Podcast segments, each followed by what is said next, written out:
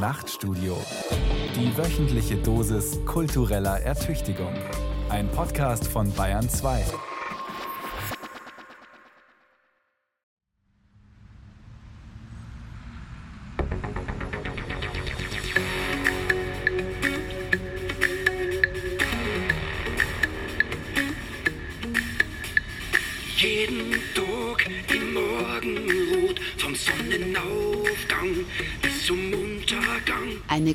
Straße mitten in der Stadt. Viele, viele Autos. Typisch Berufsverkehr. Und zack, da ist es passiert. Stau. Doch was ist das? Ist das ein Mann, der da zwischen den PKWs auftaucht? Ja, doch, ja. Ziemlich groß gewachsen, gegelte schwarze Haare, kurze Jeans, rotes T-Shirt. Er spaziert mitten durch die Autos hindurch. Die vielen Abgase scheinen ihm nichts auszumachen. Er schaut durch die Fenster der Personenkraftwagen, lächelt die genervten Autofahrer an, die daraufhin gar nicht mehr so genervt sind, und dann, ja, dann beginnt er tatsächlich zu singen. Dieser Mann in unserem Wachtraum ist nicht irgendwer. Und er singt auch nicht irgendein Lied. Es ist der leibhaftige Andreas Gabayé. Mit, Achtung, einer Hymne an die queere Liebe.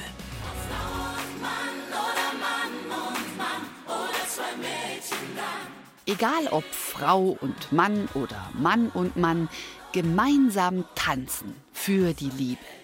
Mit dieser Botschaft veröffentlicht Gabalier 2021 das Musikvideo zu seinem Hit Liebe leben. Darin tanzen Männer und Frauen in bunter Kleidung auf der Straße und zelebrieren sowohl heterosexuelle als auch homosexuelle Liebe. Dabei hatte sich Gabayé zuvor in der Öffentlichkeit noch über Homosexualität empört. Behauptet, man habe es heutzutage schwer, wenn man als Mandal noch auf ein Weiberl stehe.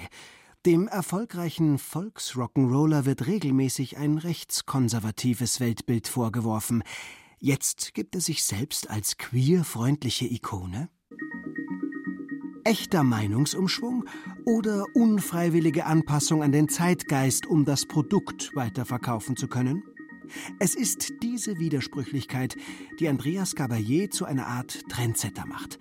Sein urplötzlicher Wandel könnte ein Sinnbild für die Entwicklung des modernen Kapitalismus in den letzten Jahren sein. Denn die Wirtschaftswelt ist woke, also achtsam geworden. Darunter Unternehmen, von denen niemand das vor ein paar Jahren erwartet hätte. Das verändert unsere Gesellschaft in allen Bereichen. Ob zum Guten oder zum Schlechten, darüber wird gestritten. Und muss auch gestritten werden. Denn woher sollen wir sonst wissen, was verändert werden muss? Woke. Aber nicht um etwas zu ändern. Untergräbt der achtsame Kapitalismus die Demokratie? Von Ferdinand Mayen. Ja. Du weißt Bescheid, ich bin woke. Yeah, homie, ich bin woke.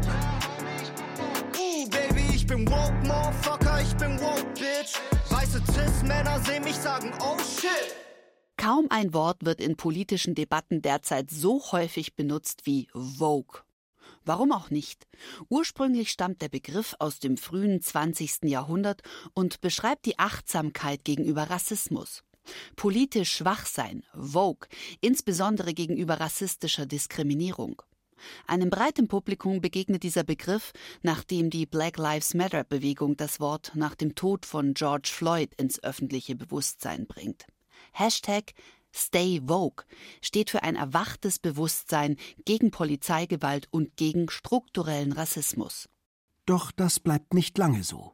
Mittlerweile ist Wokeness ein politischer Zankapfel geworden, um den ein regelrechter Kulturkampf tobt. Ein Wort, das man deshalb schon fast nicht mehr verwenden mag. Progressive umgehen es zunehmend, auch wenn es eigentlich mal für ein erwachtes Bewusstsein stand. Feministische Theorie, umweltbewusste Ernährung, Gendern. Konservative und alle rechts von ihnen dagegen gebrauchen ihn ständig, auf abfällige Weise. Hier wird Wokeness zu einer Art Modeerscheinung, die hauptsächlich dazu dient, sich selbst zu profilieren und angeblich sogar dazu, die normallos zu diskriminieren.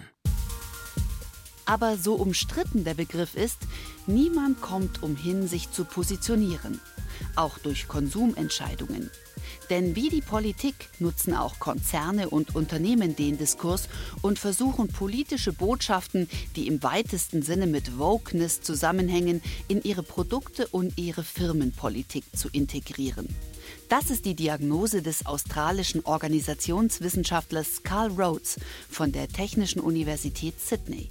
It's a contemporary phenomenon, or at least the, the naming of it is, but it's more widespread in contemporary times. Das ist ein Phänomen unserer Gegenwart. Große Unternehmen, CEOs und in manchen Fällen sogar Milliardäre unterstützen politische und soziale Themen öffentlich und finanziell, die man eigentlich der progressiven Linken zuordnen würde. Das Eigenartige, Historisch haben wir diese Unternehmen immer als konservativ, manchmal sogar als rechts eingeordnet.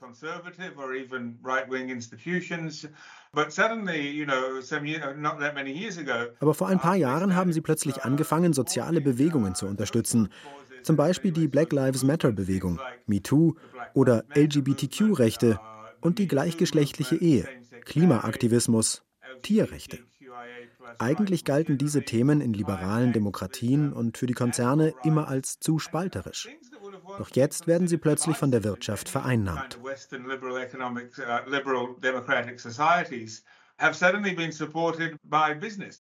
Carl Rhodes versteht sich selbst als progressiv.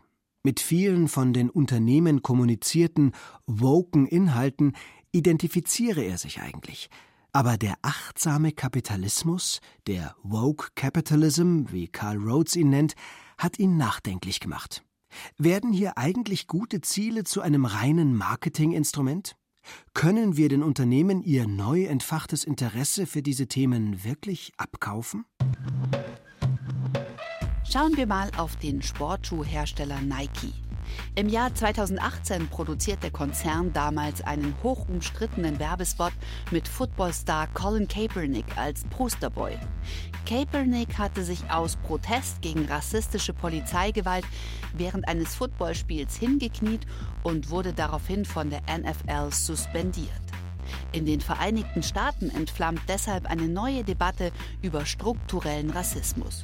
Und Nike ist eines der ersten Unternehmen, das sich in dieser Sache positioniert und daraufhin gefeiert wird für sein antirassistisches Engagement. Das ist doch etwas Gutes. Der Schein trügt, denn, so beschreibt es Carl Rhodes, Konzerne wie Nike äußern sich nur dann politisch, wenn sie daraus Profit schlagen können. Mit der Kaepernick-Kampagne steigert der Konzern seinen Marktwert um 6 Milliarden Dollar. Ein voller Erfolg. Die Botschaft, wer Nike-Schuhe trägt, leistet seinen Beitrag gegen rassistische Polizeigewalt, ist eigentlich sogar ein Kämpfer für eine bessere Welt. Aber der Konzern steht nach wie vor für katastrophale Produktionsbedingungen, vor allem im globalen Süden. Dafür kritisieren Verbände und NGOs den Konzern bis heute, für unzureichende Kontrollen der Lieferketten, die Rodung des Regenwalds rund um den Amazonas zur Viehhaltung und Gewinnung von Leder, Ausbeutung von Arbeitskräften im globalen Süden. Das große Risiko, wenn Unternehmen sich für diese Themen einsetzen, ist folgendes. Sie tun das meistens nur in einem sehr engen Rahmen. Und das sind meistens die Themen, bei denen sich sowieso schon alle Progressiven einig sind. Das Problem ist aber, dass dadurch viele sehr wichtige Kritikpunkte progressiver Bewegungen aus dem Fokus geraten. Und klar, es sind natürlich die Kritikpunkte, die die Wirtschaft selbst betreffen. Ein Beispiel. Eine der größten Bedrohungen für die Demokratie heute ist Steuervermeidung, besonders die der großen Konzerne, denn die untergräbt Regierungen und verhindert, dass sie ihre Arbeit machen. Es gibt aber kaum einen achtsamen Kapitalisten, der sich für dieses Thema engagiert. Klar, die eigene Steuerflucht thematisiert kein Konzern.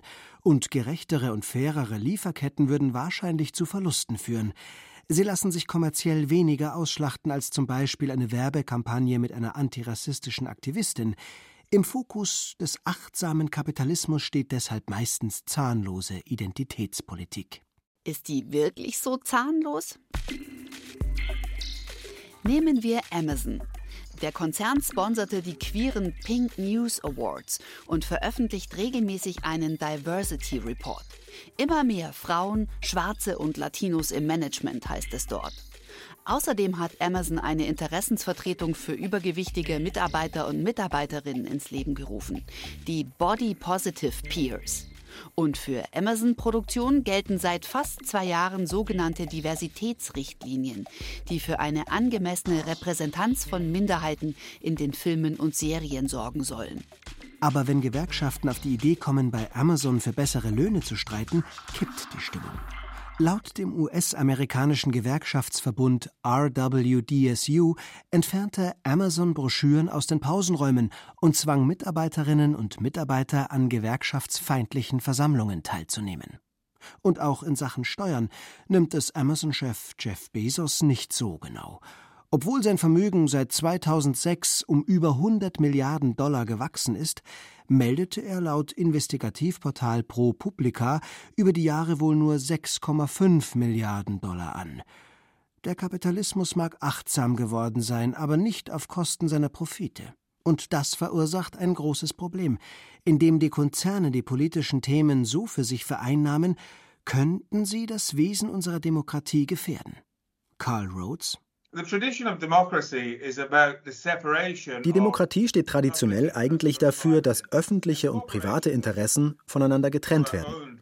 In diesem System ist es die Aufgabe der Unternehmen, private Interessen zu vertreten, weil sie von Anteilseignern kontrolliert werden. Das sind die Interessen der Kapitalisten und des Kapitals. Die Regierung repräsentiert demgegenüber die Interessen der Öffentlichkeit. Sie ist gemeinwohlorientiert.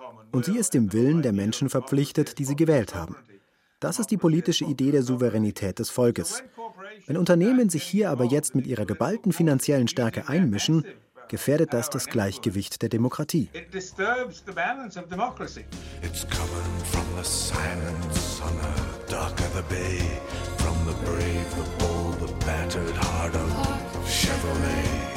Democracy is coming to the USA. Schlechte Aussicht für die Demokratie also im achtsamen Kapitalismus? Die Ansicht teilt nicht jeder. Viele Menschen finden es wichtig, dass Konzerne das Thema Diversität auf den Schirm bekommen. Mit dem Diversity Management hat sich ein Wirtschaftszweig herausgebildet, der damit wirbt, dass Unternehmen mit diversen Teams effizienter arbeiten. Grundsätzlich in dem Bereich, in dem wir arbeiten, ist die wichtigste Währung das Thema Glaubwürdigkeit. Es gibt Personen, die verkörpern das glaubwürdig, es gibt Unternehmen, die verkörpern das glaubwürdig und es gibt Personen und Unternehmen, denen man das nicht abkauft und die haben dann auch nichts davon. Marta Duczynski. Sie kämpft für mehr Diversität in der Wirtschafts- und Arbeitswelt. Und anders als Karl Rhodes glaubt sie nicht, dass achtsame Konzerne uns den politischen Orientierungssinn vernebeln. Wenn wir uns für eine Demokratie halten, wenn wir unsere Gesellschaft für gerecht halten, dann muss das auch unser Arbeitsmarkt widerspiegeln. Und das muss bedeuten, wenn jede Person die gleichen Chancen hat in Deutschland, dann muss auch die Wahrscheinlichkeit sein, dass die Hälfte der Bevölkerung, die weiblich ist, dieselben Chancen hatte, nach oben zu kommen. Dass ein Viertel der deutschen Bevölkerung, die eine Einwanderungsgeschichte hat, zu einem Viertel auch ganz oben repräsentiert ist. Und jedes Argument, was dem quasi widerspricht, das sagt ja dann nicht, ja, weiße Männer sind einfach qualifizierter. Ne, die Frage ist ja dann, gestehen wir uns ein, dass es strukturelle Hürden gibt, mit denen wir marginalisierte Gruppierungen eben von Machtstrukturen fernhalten. Marta Duczynski hat die Swans-Initiative ins Leben gerufen. Ein Netzwerk für junge Berufstätige mit Zuwanderungsgeschichte, schwarze Frauen und Women of Color. Die sollen gefördert werden bei allen Themen in Zusammenhang mit Beruf und Karriere. Die Swans-Initiative wird mit Spenden finanziert. Partner sind laut Webseite Firmen wie McKinsey und SAP, aber auch die Robert Bosch Stiftung und die Beauftragte der Bundesregierung für Migration, Flüchtlinge und Integration. Laut Marta Duczynski muss man etwas tun gegen Diskriminierung in der Wirtschaftswelt. Aber ist das nicht ein bisschen zu dick aufgetragen, das Motto der Swans-Initiative? Wollen Sie doch immerhin mehr Fatmas in die Führungsetage. Der Ansatz, den wir verfolgen, den nennt man Intersektionalität. Das bedeutet, das ist die Überlappung von Diskriminierungsfaktoren, die Kombination oder eben Mehrfachdiskriminierung. Das bedeutet, eine Frau, die bei uns im Netzwerk ist, die wird nicht nur, in Anführungszeichen, nur oder ausschließlich aufgrund ihrer Geschlechtsidentität benachteiligt, sondern auch aufgrund ihrer sozialen Herkunft und zusätzlich aufgrund ihrer Religion und zusätzlich vielleicht aufgrund der ethnischen Abstammung und oder Race und Hautfarbe. Ne, also quasi die Kombination von Diskriminierungsfaktoren in einer Person, wenn man so will. Und das ist in Deutschland noch nicht so richtig angekommen. Also viele Unternehmen fangen an, das Thema auf dem Schirm zu haben. Gerade bei den ganz Großen kommt hier und da der Begriff schon mal vor. Aber in unserer Arbeitserfahrung mit Swans ist es tatsächlich so, dass wir primär mit US-Konzernen arbeiten, weil die US-Konzerne bei dem Thema, wie bei vielen anderen Themen auch, dem deutschen Diskurs wesentlich voraus sind der intersektionalen Theorie geht es um die Kritik von Machtverhältnissen und die systematische Unterdrückung von verschiedenen Minderheiten. Bestimmten Gruppen verschafft das, so die Theorie, einen strukturellen Vorteil. Andere leiden dagegen unter Nachteilen, die sie nie ausgleichen können. Das betrifft Geschlecht, Hautfarbe und sexuelle Orientierung. Und es wird schlimmer, wenn eine Person mehreren oder allen Kategorien angehört. Die englische Intersection ist die Kreuzung oder besser der Schnittpunkt. Warum also schwarze Frauen statt weißen Männern fördern? Weil sie es innerhalb der Strukturen besonders schwer haben.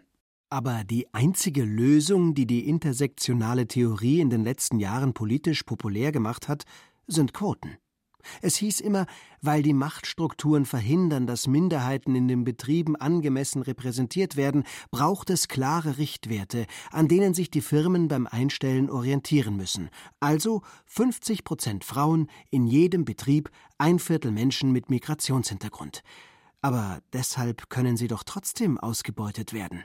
Grundsätzlich ist natürlich die Erfahrung meistens allein auf weiter Flur zu sein. Ne? Es gibt sehr wenige Unternehmen, in denen du einen Raum betrittst und sagst, wow, hier ist die Hälfte Frau und hier ist die Hälfte des Raumes mit Zuwanderungsgeschichte. Das ist aber eine gesellschaftliche Realität. Ne? Das heißt, in jedem Raum, der nicht zur Hälfte aus Frauen besteht und nicht zu einem Viertel aus Menschen mit Einwanderungsgeschichte, sind diese Gruppen unterrepräsentiert. Da sind die ganzen anderen Marginalisierungsfaktoren noch gar nicht erwähnt. Ne? Queere Menschen, soziale Herkunft, Religion, Behinderung etc. Also, wenn der achtsame Kapitalismus am Ende dazu führt, dass Diskriminierungen abgebaut werden, ist er dann vielleicht gar nicht so gefährlich, sondern sogar essentiell für eine funktionierende Demokratie? Schließlich gehört zur Demokratie auch der Minderheitenschutz. Und wenn Konzerne ihr Verhalten überdenken, könnte das nicht genauso gut zum Gemeinwohl beitragen wie ein Staat, der die Rechte der Menschen festlegt? Für mich ist das zu einfach. Natürlich mag es prinzipiell gut sein, wenn ich ein Unternehmen sehe, das einen Kurs fährt, den ich selbst gut finde. Aber im Kern ist das ziemlich undemokratisch. Denn was passiert denn, wenn das Unternehmen plötzlich seine Meinung ändert? Wenn es plötzlich Elon Musk kauft, der nicht besonders woke ist, aber der reichste Mann der Welt. Da wurde Twitter plötzlich so verändert, dass Hate Speech wieder salonfähig wurde. So laufen wir Gefahr, dass der eigentliche Kern der Demokratie verwässert wird. Es geht ja darum, dass die Menschen selbst entscheiden, wohin die politische Reise geht. Wenn wir das den Unternehmen überlassen, sind wir nur noch den Launen der Reichen ausgeliefert. Klar, wenn man die gleiche Meinung hat, denkt man vielleicht kurz, hey, der Typ gefällt mir, der denkt genau wie ich. Aber wenn man ehrlich ist, verkommt Politik so zu einer reinen Glückssache. That's just a bit of luck, right? We don't know. Oh ja, ich sehe die Zukunft pink, wenn du mich fragst, wird alles gut, mein Kind. Mach dein Ding, aber such keinen Sinn und was nicht da ist, musst du erfinden. Oh ja, ich sehe die Zukunft pink, wenn du mich fragst, wird alles gut, mein Kind. Liebe für alle. Frauen rulen die Welt. Alles wird gut, mein Kind. Die Zukunft wird pink, bunt, divers, klimafreundlich, vegan, Fairtrade und queer. Und das geht auch im Kapitalismus. So lautet das Versprechen der modernen, achtsamen Wirtschaftswelt. Ein grünes Bruttoinlandsprodukt, davon träumt auch Deutschlands Wirtschaftsminister Robert Habeck. Aber ob das alles so möglich ist, wie es die Konzerne uns versprechen, darüber herrscht Uneinigkeit. Die beiden Gesellschaftswissenschaftler Luc Boltanski und Eve Chiapello haben bereits im Jahr 1999 eine Entwicklung beschrieben, die Theoretiker wie Karl Rhodes heute achtsamen Kapitalismus nennen. Also schon vor über 20 Jahren haben sie analysiert, warum die Lage heute so ist, wie sie ist. Warum McKinsey in Diversität investiert und Popstars wie Peter Fox und Andreas Gabayé auf einmal von einer queeren Zukunft singen. Sie nannten es der neue Geist des Kapitalismus. Aber geht das weit genug? Krankt der Kapitalismus heute wirklich daran, sich rechtfertigen zu müssen? Fürchten die Bosse, als dominante Wirtschaftsform abgelöst zu werden? Warum weiter ausbeuten? Warum weiter das Kapital einiger weniger Aktionäre vermehren? Warum weiter acht Stunden am Tag arbeiten, um die Renditen einiger weniger Vorgesetzter zu vergrößern? Der Trick besteht darin, sich selbst einen politischen Sinn zu geben und daraus Kraft und Legitimation zu schöpfen. Kapitalistisch handeln, aber auf der richtigen Seite. Konzerne als Kämpfer gegen Rassismus und gegen den Klimawandel. Und das, obwohl die Wissenschaft, ja eigentlich reicht dafür auch der gesunde Menschenverstand, zeigt, dass der Kapitalismus beide Probleme erst verursacht hat. Und doch bleibt der Grundkonflikt zwischen Martha Duczynski auf der einen Seite und Karl Rhodes auf der anderen, zwischen kleinen Verbesserungen und Fundamentalkritik. Denn wo genau ist das Problem, wenn es dem Kapitalismus am Ende gelingt, positive Veränderungen hervorzurufen? Kann er das überhaupt? Oder brauchen wir dafür eine andere Wirtschaftsform?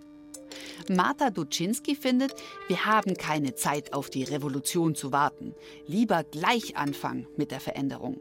Darauf deuten die Erfahrungen der Betroffenen hin. Also die Geschichten, wenn man das jetzt an einzelnen Anekdoten aufhängt, es ist immer das Gleiche. Es fängt an mit rassistischen Fragen im Bewerbungsgespräch. Da wirst du gefragt, gerade wenn du als muslimisch wahrgenommen wirst, ob dir das dein Vater erlaubt, ob dir das dein Bruder erlaubt. Da werden deine Deutschkenntnisse in Frage gestellt. Wenn du ein Kopftuch trägst, wirst du grundsätzlich immer gefragt, ob du bereit wärst, es abzulegen. Und im Job geht es ja dann weiter. Ne? Dir wird alles abgesprochen, was du kannst. Du bist ja hier nur die Quotenmigrantin, du bist ja nur die Quotenfrau. War ja klar, dass sie dich genommen haben. Und da wird plötzlich eine das ganze Leben lang erfahrene Diskriminierungserfahrung dir quasi vor die Füße geworfen, als ob das ein Vorteil wäre, diskriminiert worden zu sein, weil du jetzt plötzlich bevorzugt wirst angeblich auf dem Arbeitsmarkt. Karl Rhodes dagegen glaubt, dass diese strukturellen, tief in der Gesellschaft verwurzelten Probleme von der Politik gelöst werden müssen, nicht von den Konzernen. Denn die nutzen solche Debatten immer erst dann für sich aus, wenn das Risiko, dadurch etwas zu verlieren, fast gleich Null ist. Im akademischen Milieu wird man kaum jemanden finden, der rassistische Diskriminierung noch akzeptabel findet. Wer hat schon Faschisten im Freundeskreis? I mean, firstly, die Unternehmen werben doch immer erst mit solchen Themen, wenn es keine Risiken mehr gibt und die Aktivisten zuvor die harte Arbeit gemacht haben. In den 1970ern zum Beispiel war es wirklich riskant für die Rechte von Homosexuellen auf die Straße zu gehen. Du konntest ins Gefängnis geworfen werden, verprügelt werden, im schlimmsten Fall ums Leben kommen. Die richtigen Aktivisten erkennt man daran, dass sie diese Risiken auf sich nehmen. Konzerne kommen immer erst am Ende, wenn die harte Arbeit getan ist und es sich finanziell lohnt. Der Streit um Wokeness verläuft also nicht mehr nur zwischen rechts und links. Er tobt auch im progressiven Lager.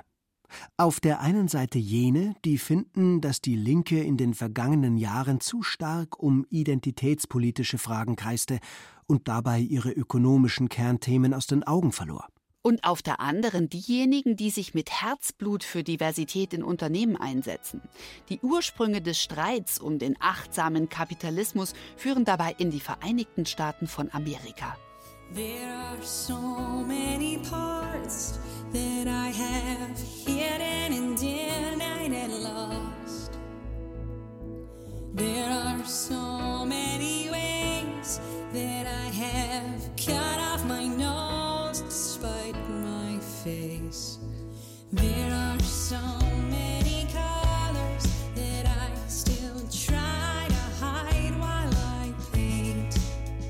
Der Startschuss für die neuen, achtsamen Kapitalisten ist die Präsidentschaftsperiode von Donald Trump.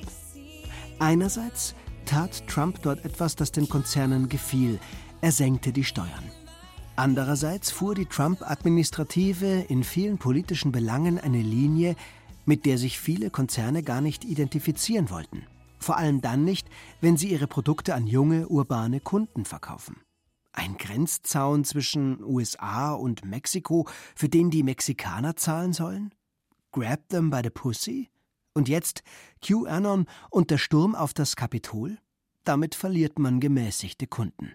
Gleichzeitig hat die Polarisierung unter Trump auch zu einer Spaltung der Konzerne in Sachen achtsamer Kapitalismus geführt.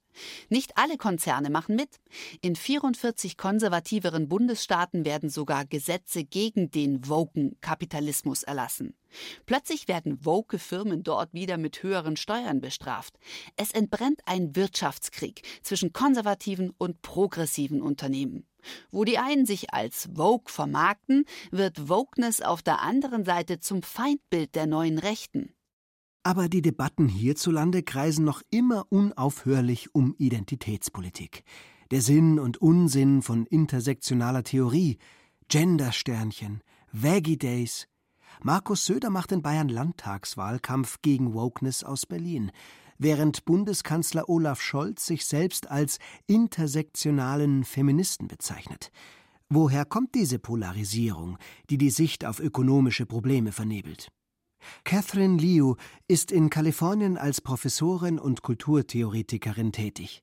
Ihr Argument die Ursache des scheinbar nie enden wollenden Konflikts um Identitätspolitik liegt im großen Aufstieg einer neuen Klasse in den Vereinigten Staaten, diese neue Klasse nennt Catherine Leo die Tugendpächter. Ich würde diese neue Klasse so beschreiben wie Siegfried Krakauer in seinem berühmten Buch Die Angestellten. Siegfried Krakauer hat das in Berlin während der Weimarer Republik beobachtet. Nach marxistischem Verständnis war dort der Ursprung für das Entstehen einer ganz neuen Form von Klasse. Eigentlich waren die Angestellten ganz normale Arbeiter, nicht einmal besonders gut bezahlt. Sie haben kaum mehr als Eisenbahn- oder Stahlarbeiter verdient. Aber weil sie mit Papier gearbeitet haben und Überblick und Kontrolle über andere Menschen hatten, hielten sie sich für etwas Besseres.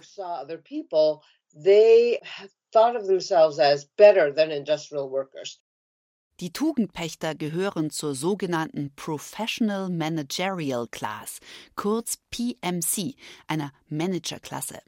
Zu Zeiten des Kalten Kriegs stellte die zunächst eine neue Form von Arbeiterklasse dar.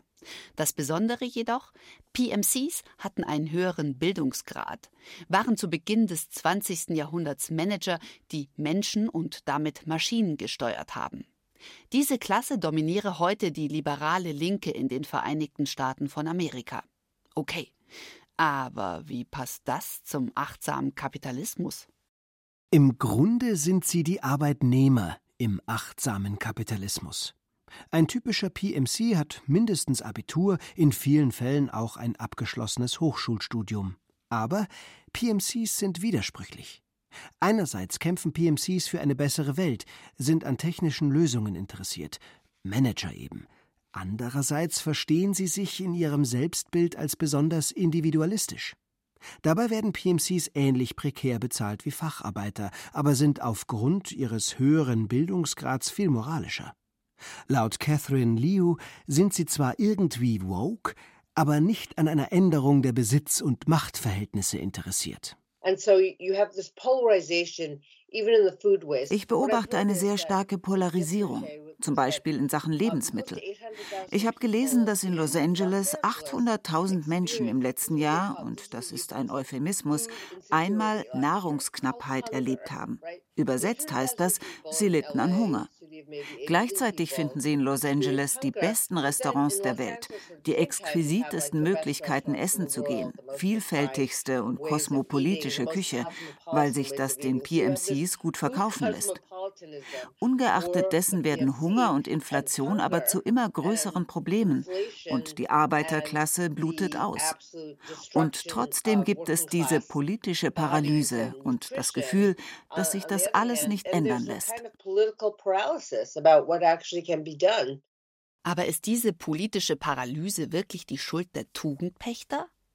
Selbst wenn sie die sehr individualisierten Problemlösungsansätze zu politischen Glaubensgrundsätzen gemacht haben, PMCs kommen schließlich immer irgendwie durch, finden trotz prekärer Lage aufgrund ihres hohen Bildungsgrads Lösungen, die für sie funktionieren. Aber das heißt ja nicht, dass die Politik sich an diesen Lösungen orientieren muss Jemand aus der Arbeiterklasse wird sich zum Beispiel nie ein hippes Sandwich für 10 Euro leisten können. Er muss sich anders als der PMC ein Brot kaufen, das voller Zucker und irgendwie genetisch verändert ist. Und anstatt dass man angesichts dessen überlegt, wie man die Unternehmen regulieren kann, kommen dann blöde Ernährungstipps und Lösungsvorschläge wie wir brauchen urbane Gärten, wir müssen den Leuten in armen Vierteln einfach beibringen, wie man selbst Gemüse anbaut, denn das hat unsere Probleme ja auch gelöst. Aber stand je zur Debatte, dass jemand, der zwei Jobs braucht, um Miete und Essen bezahlen zu können und Billigfleisch kauft, unverantwortlich handelt? Catherine Liu meint, dass ihre Woken PMCs mit ideologischen Aufspaltungen der Gesellschaft den herrschenden Eliten in die Karten spielen. Heißt das nicht, sich mit Moral tarnen und dann die Solidarität verraten? Obwohl eigentlich gut gemeint, kann das Verhalten der PMCs dazu führen, dass Errungenschaften der Arbeiterbewegung plötzlich erodieren. Zum Beispiel so: PMC-geführte Konzerne verlangen von ihren Mitarbeitern plötzlich Mental Health und gesunde Ernährung, Yogakurse nach der Arbeit, Meditation in der Mittagspause, Learning Lunch. Was eigentlich positiv gemeint ist, kann sich im Arbeitskontext schnell ins Gegenteil verkehren zu einer zusätzlichen Verpflichtung, die während der Dienstzeit zu erledigen ist. Aber was ist mit denjenigen, die das nicht schaffen können? Das gehört zum neuen Manager-Dasein, vor allem bei denjenigen, die glauben, sie seien ganz wichtig für die Wirtschaft. Es entsteht diese totale Kontrolle und Fürsorge für die Arbeitnehmer. Aber das führt auch dazu, dass man plötzlich die ganze Zeit arbeitet. Ist das nicht eigentlich invasive Überwachung? Wenn sich dein Chef plötzlich auch noch um deine mentale und deine körperliche Gesundheit sorgt? So erodiert die Privatsphäre und die neuen Arbeitnehmer nehmen das bereitwillig in Kauf. Sie werden ja gut bezahlt und glauben, dass sie so in eine Art privilegierte Enklave aufsteigen. Diese Ideen kommen aus dem Silicon Valley und seiner fast schon kultischen Vorstellung der Arbeitswelt. Ein Beispiel Live at Google. Wie in Dave Eggers kritischem Bestseller The Circle bringt der Suchkonzern ins Privatleben der Arbeitnehmer ein, bietet die tollsten Ernährungsalternativen in der Kantine an, zahlreiche Sportmöglichkeiten, sogar Pots zum Schlafen, wenn man's nach einem stressigen Tag mal nicht mehr nach Hause schafft. Um die Work-Life-Balance kümmert sich der Konzern, genauso wie um die Prävention und die Sensibilisierung in politischen Fragen, zum Beispiel in Sachen Diskriminierung. Google als treusorgender Vater. So haben sich seit Krupp die Kapitalisten gerne gezeigt. Allerdings nie aus reiner Menschenfreundlichkeit, sondern um die Produktivität zu steigern und um die Arbeiterschaft zu spalten. Die Designer werden gut bezahlt, Putzkräfte und Clickworker dagegen nicht. Aber wie konnte es dazu kommen? Google ist die eine Sache, klar. Aber wird dadurch gleich die Solidarität unter allen Beschäftigten ausgehebelt? Und selbst wenn das gelingt, wie soll das funktionieren? Der PMC-Liberalismus ist eines der größten amerikanischen Exportprodukte. Das mag sich verrückt anhören, aber der Lockdown hat diese Entwicklung total verstärkt. Wir saßen ja alle zu Hause und jeder hat amerikanischen Streaming-Content angeschaut. Aber nicht jeder hat das gemacht. Nur die Menschen, die sich Amazon Prime, HBO oder Netflix auch leisten können. In Deutschland ist das auch die Professional Managerial Class. Und plötzlich gibt es auch bei euch diese Gruppe, die sich für den virtuellen 51. Staat der USA hält. Aber auf der anderen Seite stehen die Menschen, die sich das alles nicht leisten können. Die schauen vielleicht lokale Sender oder wandern zu verschwörungstheoretischen Kanälen ab. Und das führt auch in Europa zu einer Polarisierung zwischen der PMC und der Arbeiterklasse. Ja. Du weißt Bescheid, ich bin woke. Yeah, homie, ich bin woke. Uh, Baby, ich bin woke, Motherfucker, ich bin woke, Bitch. Weiße Cis-Männer sehen mich sagen, oh shit, denn ich bin so woke. Erscheint Wokeness so in einem ganz neuen Licht? Kann das Engagement für Black Lives Matter gegen Verschwörungstheorien, für Gendersprache und gegen Rassismus auch als Abgrenzungsmechanismus gegenüber der Arbeiterklasse verstanden werden? Gegenüber denjenigen, die das aufgrund des niedrigeren Bildungsgrads nicht verstehen und so den Populisten in die Hände fallen? Vernebelt die Achtsamkeit den Blick auf das, worauf es gerade wirklich ankommt? Den Kampf gegen die finanzielle Ungleichheit? Eine streitbare These, die deutsche Vertreterinnen der intersektionalen Theorie zurückweisen.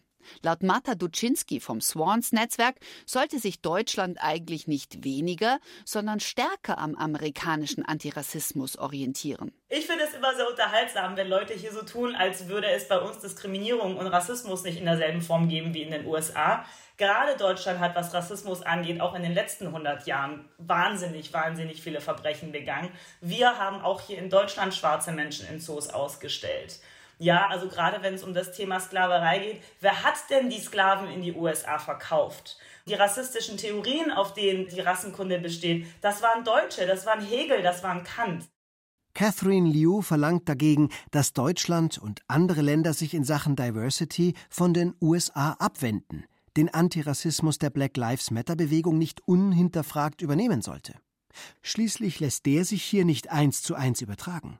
Polizeigewalt und Waffenrecht hier weniger ein Problem. Aber ist das nicht auch ein bisschen naiv? Führen die vielen Einwanderer, die in den vergangenen Jahren nach Deutschland gekommen sind, nicht automatisch zu ähnlichen Auseinandersetzungen wie in den Vereinigten Staaten? Kulturelle Vielfalt, deren wegen sich auch die Debatten verändern? Müssen wir da nicht zwangsläufig auch solche Forderungen stellen? Wenn wir alle glauben, dass alle Menschen oder alle Gruppierungen im Durchschnitt gleich viele dumme, kluge, faule, fleißige, intelligente etc. Menschen da haben, dann muss auch aus jeder gesellschaftlichen Gruppierung der entsprechende Anteil dieselbe Chance haben, nach oben zu kommen. Und den haben wir eben erst dann, wenn nicht mehr Leute, die Thomas heißen, überall vertreten sind und die einzigen Frauen, die es nach oben schaffen, Silke sind. Ja, Diversität in der Führungsebene, das wäre auch eine typische Managerforderung. Irgendwie moralisch, aber auch sehr technisch und am Ende ohne Effekt für Armutsbetroffene. Chancengleichheit aber nicht. Das würde wirklich helfen. Aber auch die hat angesichts der finanziellen Ungleichheit ihre Grenzen, und Konzerne nutzen unterschiedliche Bezahlung, um zu belohnen, aber auch um die Arbeitnehmerschaft zu spalten. Mehr Chancen bietet nur eine Sozialpolitik, also wenn der Staat für Bildung, ein Dach über dem Kopf und finanzielle Sicherheit für alle sorgt. Solche wichtigen Fragen werden zu selten verhandelt, meint Catherine Liu. Stattdessen würden die großen Firmen die Zeit der Mitarbeiter mit Diversitäts- und Antirassismus-Training verschwenden, die gegen Rassismus aber ungefähr so viel helfen wie Urban Gardening gegen zu knappe Hartz-IV-Sätze. Diese Trainings sind ja vor allem super für die Manager. Aber reduzieren sie in einem sozialen Kontext überhaupt Rassismus? Nehmen wir doch mal Abstand vom Unternehmen und schauen uns die Gesellschaft als solche an. Haben Antirassismus-Trainings jemals dazu geführt, dass Rassismus weniger geworden ist? Es gibt erste Studien aus den Staaten, die zeigen, dass das nicht der Fall ist.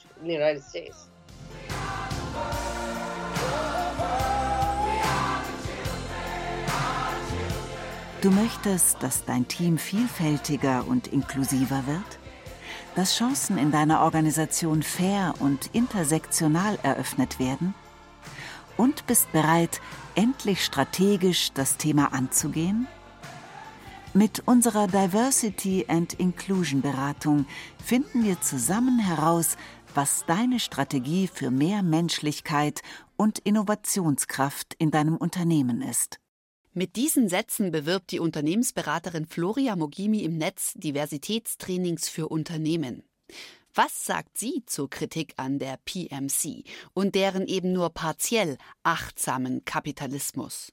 Haben die Inklusions- und Antirassismus-Trainings wirklich nur den Zweck, die Managerebene gut aussehen zu lassen? Ganz grundsätzlich geht es darum, Menschen einfach mal näher zu bringen, dass die sozialen Identitäten, die sie haben, eine Auswirkung darauf haben, wie sie sich in dieser Arbeitswelt bewegen. Und sehr viele Menschen, die einfach aufgrund von Weißsein, von Männlichsein, von Cisgender-Sein, von keine Behinderung haben und so weiter, vielen ist nicht bewusst, dass diese soziale Identität eine große Auswirkung auf ihr Sein im Arbeitskontext hat. Und da machen wir sehr viel Arbeit, dass ihnen das bewusster wird.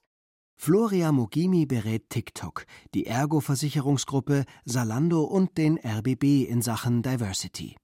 In den Trainings geht es darum, dass die Unternehmen ihre eigenen Strukturen hinterfragen. Wo werden Minderheiten vielleicht diskriminiert?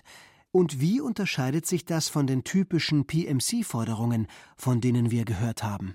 Worauf es ankommt, sagt die Trainerin, sind Mikroaggressionen. Dinge, die uns ganz alltäglich vorkommen, die für andere aber verletzend sein können. Der französische Soziologe Pierre Bourdieu nennt das die feinen Unterschiede. Das ist ein Weiterdenken der Klassentheorie, die immer auf die Einkommensverhältnisse geschaut hat, aber wenig auf Verhaltensmuster. Konkret, im Unternehmenskontext versuchen sich die weißen Mitarbeiter permanent von den etwas schlechter gestellten, in dem Fall den schwarzen Mitarbeitern, abzugrenzen und reproduzieren so ganz unbewusst Diskriminierung. In dem Zusammenleben zwischen Führungskräften und MitarbeiterInnen passieren sehr viele Mikroaggressionen. Das sind so kleine diskriminierende, verletzende Momente, die passieren können und oft unbewusst passieren. Und dann würden wir sagen, das ließe sich vielleicht mit einem Training einfach erstmal darin beheben, dass ein Bewusstsein für diese Mikroaggressionen geschaffen wird und dass Handlungsoptionen für die Gruppe erarbeitet werden. Aber die Kritik von Catherine Liu, wir erinnern uns, zielte darauf ab, dass die Professional Managerial Class sich um solche, aus Lius Sicht, moralischen Kinkerlitzchen sorgt, während sie das große Ganze aus dem Blick verliert. Und dass sie im schlimmsten Fall sogar selbst klassistisch diskriminiert, weil sie all denjenigen, die nicht bei identitätspolitischen Themen mitkommen, die vielleicht von einer Mikroaggression noch nie gehört hatten, sofort die Kompetenz abspricht. Aber Diversitätstrainer zu Klassenverräterinnen abzustempeln, ist auch unfair. Floria Mogimi zum Beispiel geht es nicht darum, dass ein paar Manager sich am Ende mit gelungenen Engagement gegen Rassismus schmücken können. Die allermeisten Unternehmen arbeiten nach wie vor kapitalistisch orientiert. Also es ist auch schwer, das anders zu machen. Ich glaube aber, dass flächendeckend schon ein Wandel dahingehend passiert, dass immer mehr, vielleicht Einzelpersonen noch in Unternehmen, aber immer mehr hinterfragen, wie dieses kapitalistische Handeln sich letztlich auf uns auswirkt, als Gesellschaft und als Planet einfach. Und wenn der Gedanke quasi zu Ende gedacht ist, dann ist jede Diversity-Arbeit auch Kapitalismus kritisch.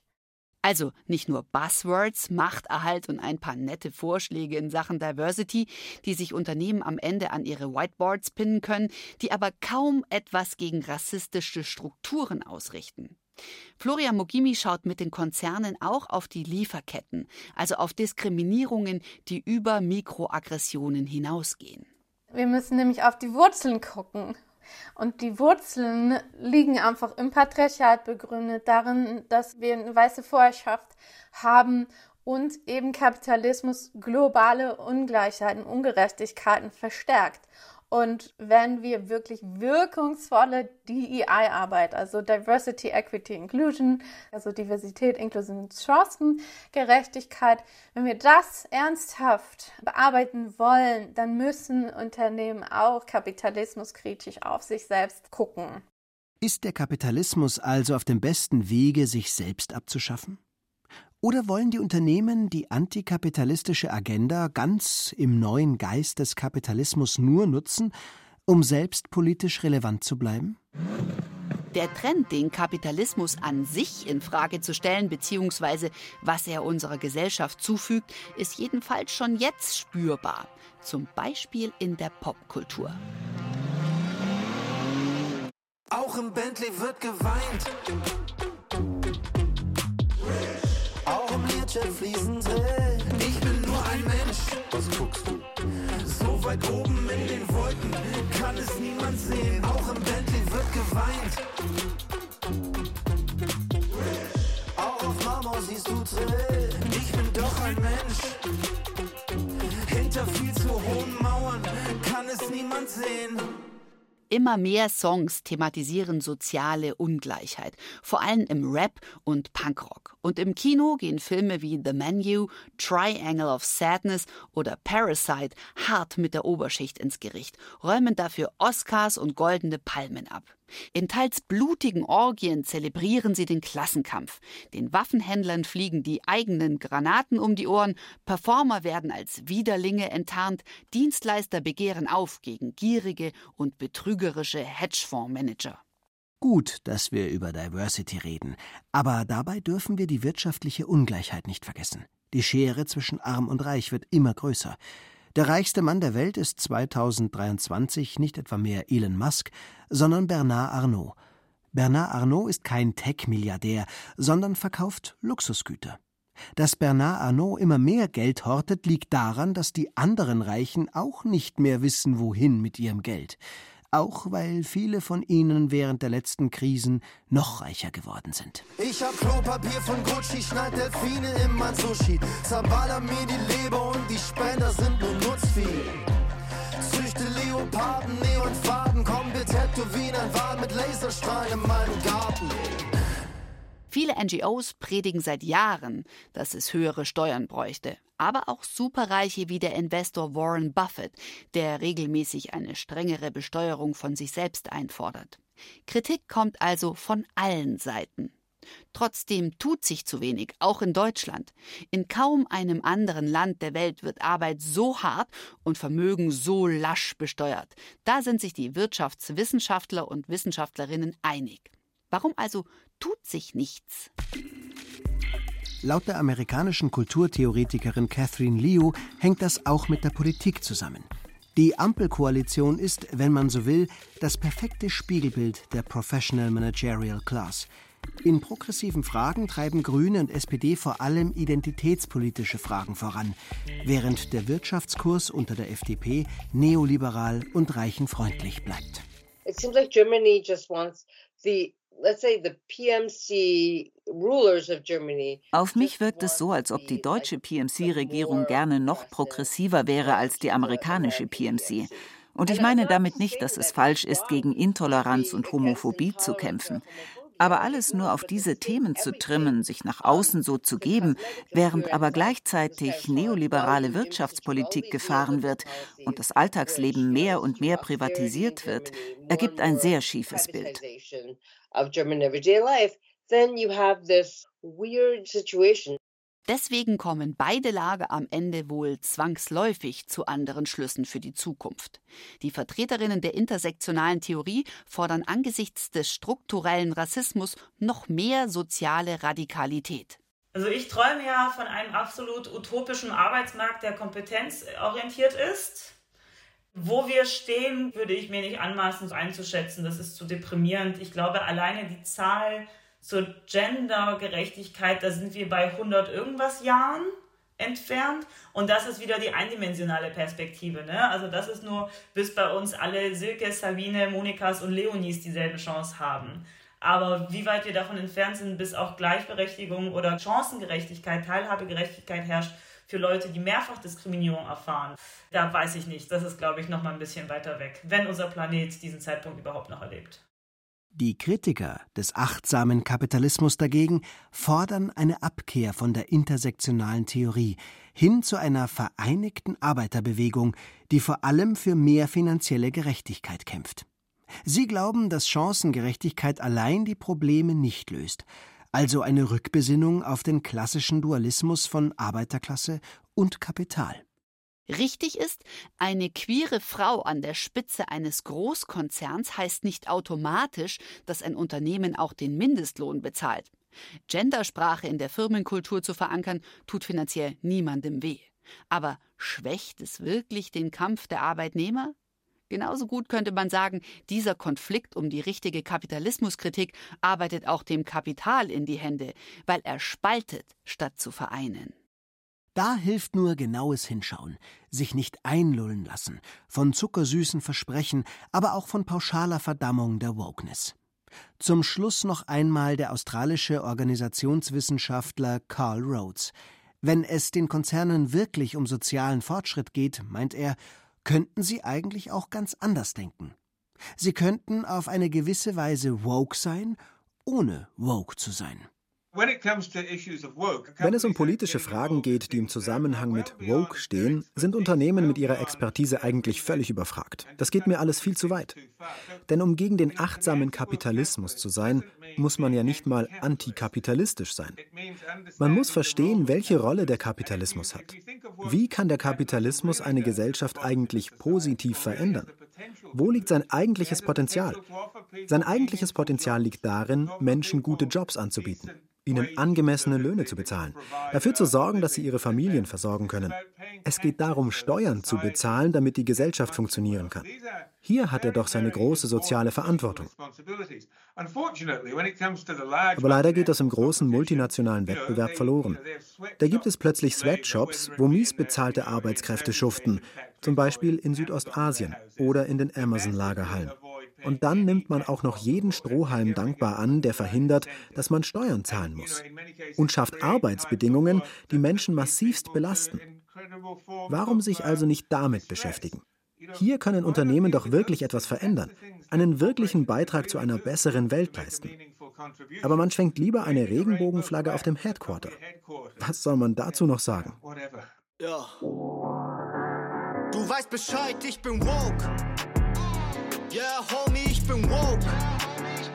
Uh, Baby, ich bin woke, Motherfucker, ich bin woke, Bitch. Weiße Cis-Männer sehen mich sagen, oh shit, denn ich bin so woke. Wäre das nicht der viel achtsamere Kapitalismus? Gerechte Löhne und gerechte Arbeitsbedingungen für alle? Ob weiß, braun oder schwarz, ob Mann, Frau oder trans, die Komplexität gilt es erst einmal zu verstehen, um dann Veränderungen zu erarbeiten. Es steht zu viel auf dem Spiel, um Wokeness zur hohlen Unternehmensberaterfloskel verkommen zu lassen. Quatschen kann schließlich jeder und aus Gequatsche lässt sich schnell Profit schlagen. Um den Menschen wirklich zu helfen, müssen die Veränderungen substanziell werden. In Connecticut gibt es jetzt übrigens ein Vogue Café. Aber da geht es weder um intersektionale Theorie noch um diskriminierungsfreie Zonen. Dass das etwas mit Wokeness zu tun hatte, wusste die Besitzerin nämlich bis vor kurzem noch gar nicht. Sie nannte ihren kleinen Frühstücksladen nur deshalb Vogue, weil Kaffee wach macht.